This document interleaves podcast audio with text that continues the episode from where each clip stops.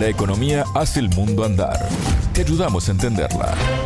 Bienvenidos a Sputnik, soy Martín González y es momento de hablar de economía. Para eso me acompaña Natalia Verdún. ¿Cómo andas, Natalia? Bienvenida. Muy bien, Martín, muchas gracias. En nuestro contante y sonante de hoy les propongo que hablemos de la agenda del Fondo Monetario Internacional en la región, en momentos donde Argentina está debatiendo el acuerdo alcanzado y países como Ecuador pasaron por un análisis programático del organismo multilateral. El tema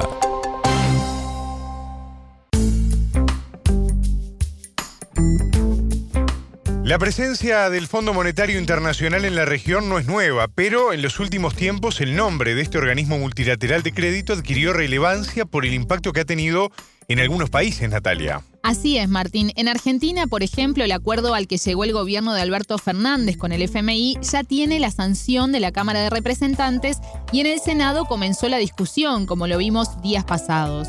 El equipo económico defendió a comienzos de la semana el acuerdo que busca refinanciar la deuda de 45 mil millones de dólares que el país sudamericano mantiene con la entidad crediticia internacional.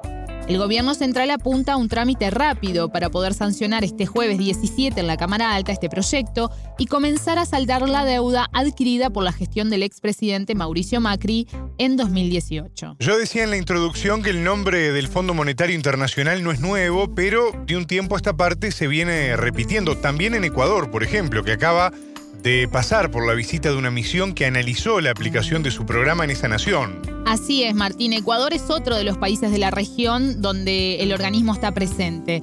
Vamos a hablar en Contante y Sonante de esto, vamos a profundizar en este asunto y para eso vamos a escuchar a Decio Machado. Él es analista y sociólogo español, está radicado en Ecuador y él se refirió al impacto negativo y la falta de eficacia que en la historia han tenido los programas del Fondo Monetario Internacional en América Latina. La entrevista.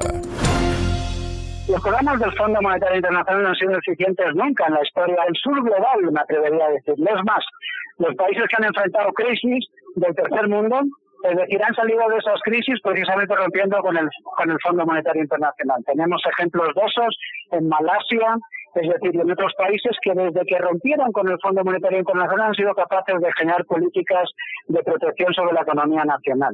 Es decir, las agendas fondomonetaristas son agendas que tienen un claro corte aperturista, es decir, que generan asimetrías, digamos, en las lógicas del comercio internacional. Y en el Ecuador en concreto, en este momento, le puedo decir que es decir, han sido los responsables de achicamiento del Estado, despidos de funcionarios públicos, deterioro de los servicios sociales, han sido los responsables del desmantelamiento de gran parte de los fondos que estaban destinados a cobertura social en un momento tan delicado como el que tenemos en este momento a nivel global.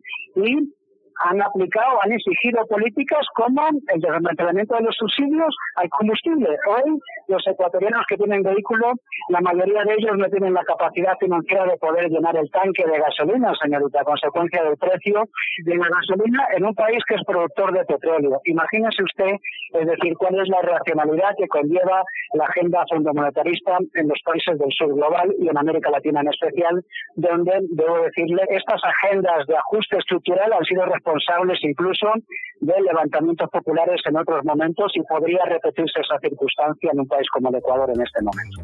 El entrevistado también puso el énfasis en las consecuencias negativas que tendrá para Ecuador seguir aplicando los lineamientos que propone el Fondo Monetario en su agenda. Exacto, y principalmente por el tiempo que le va a costar al país volver a un nivel aceptable ante el tamaño endeudamiento que está soportando el presidente Lasso tiene una política, mm, digamos, continuidad de la anterior, que tiene que ver con un agresivo endeudamiento del país, es decir, a través de fondos internacionales y especialmente de los que llegan a través de instituciones de Bretton Woods, entre ellas el Fondo Monetario Internacional.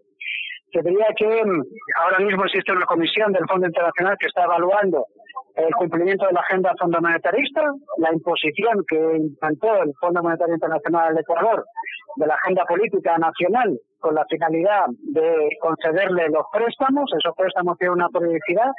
En este momento se han desembolsado unos 4.800 millones de dólares durante el gobierno de Lenín Moreno, y que es el gobierno anterior a Lasso, y el del presidente Lasso, y, digamos, hay un acuerdo para que ese desarrollo de prestaciones, de contrataciones del FMI sume hasta 6.500, es decir, faltan 1.700 millones por desembolsar y eso es lo que está evaluando ahora mismo la Comisión Internacional del FMI en el Ecuador, que están aquí físicamente, digamos, para ver si se sigue desembolsando esas partidas, que significaría que en caso positivo a partir del 18 de marzo, que termina esta evaluación, habría otro desembolso de unos 700 millones a costa de esos 1.700 pendientes todavía.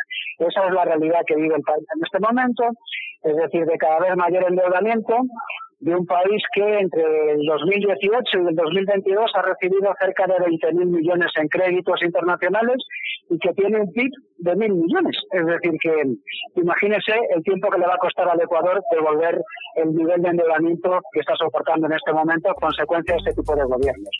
En este marco, Machado remarcó que, pese a la desmovilización que generó la pandemia, es de esperar que en los próximos meses haya un aumento de la tensión social en Ecuador.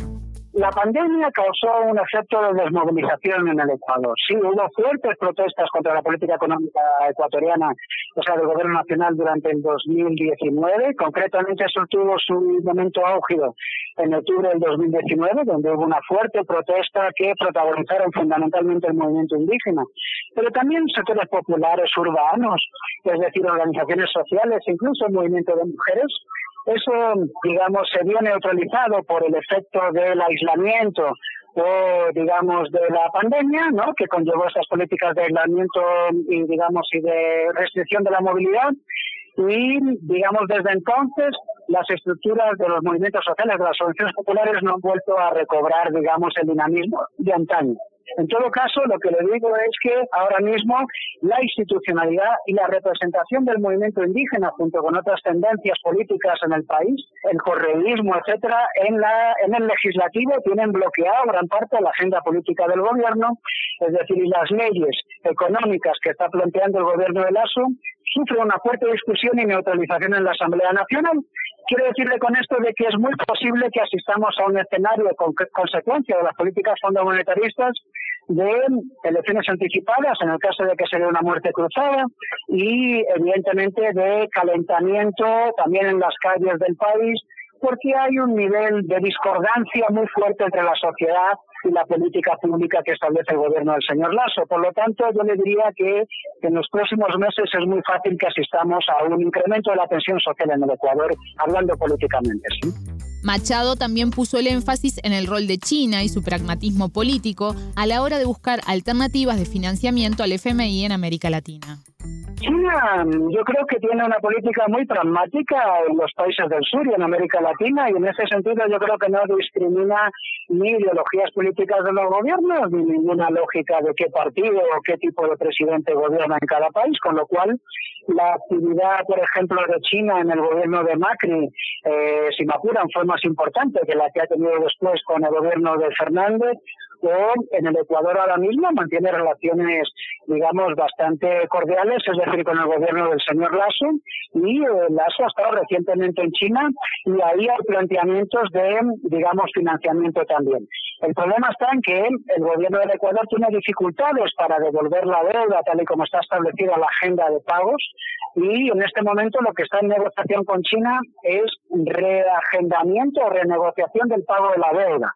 Entonces, en este sentido, digamos, estaría paralizado el financiamiento chino hasta que se resuelva esa negociación. Yo entiendo que en este sentido la República Popular China, el gobierno de Xi Jinping es un gobierno tremendamente pragmático y en el momento que se resuelva esa negociación volverá a acudir como un mecanismo de financiamiento más para el país es decir, un país que no termina de encontrar su rumbo, digamos, después de los gobiernos de Lenín Moreno y durante el actual gobierno del presidente Lasso. Escuchábamos a Decio Machado, él es analista y sociólogo español radicado en Ecuador. Muchas gracias, Natalia. Gracias a vos, Martín. Será hasta la próxima. Contante y sonante desde Montevideo.